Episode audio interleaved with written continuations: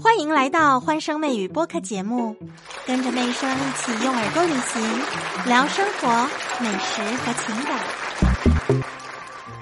新氧发布的内容哦，它的侧重点就是在明星的整形，而且是主打八卦的一种蹭热点的营销，所以它的角度哦，怎么说呢？就是贩卖容貌焦虑，并不是一个很正面的一个社会导向。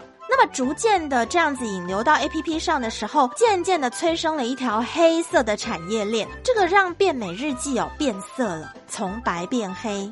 包含呢，他们会去进行一些整容案例的造假。那像变美日记里头呢，会去刷大众点评的一些造假的假评论啊，像是他们有一些网红会预约到这个地方去拍摄，模拟这个手术的流程啊，怎么样在这个手术前呢不化妆，或者是做怎么样的化妆，在术后呢还有这种化妆术，所以整套的价格大概就是八百到一千元左右。这些呢都不是真实的整形日记，频频的在医美安全。上暴雷，那么为什么会这两三年当中呢，不断的接二连三的出事情呢？因为这个跟新阳他们的公司主要的一个合作的导向有关系。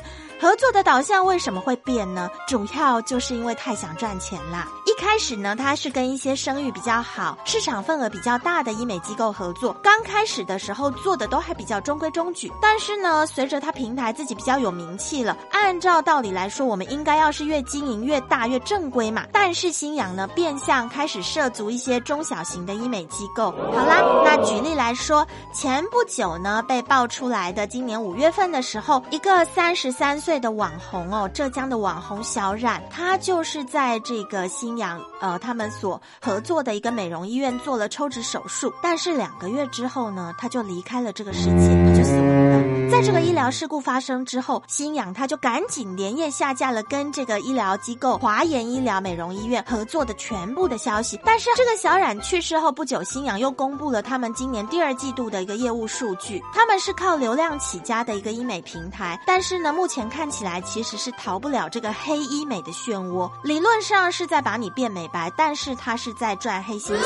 除了赚价差，还有呢，在产品的剂量上去做一些缩减，为了要获取客源，为了要有利润，不择手段。包含新氧的 A P P 销售了一些违禁的肉毒素，又拒绝让别人验药。那么这一切给新氧带来的是它的形象大逆转，开始丢失它的用户，后续的获客成本难度越来越高。所以，我们就不禁要打个问号啦。他要拿什么继续撑起他这个资本故事呢？要怎么样写下去呢？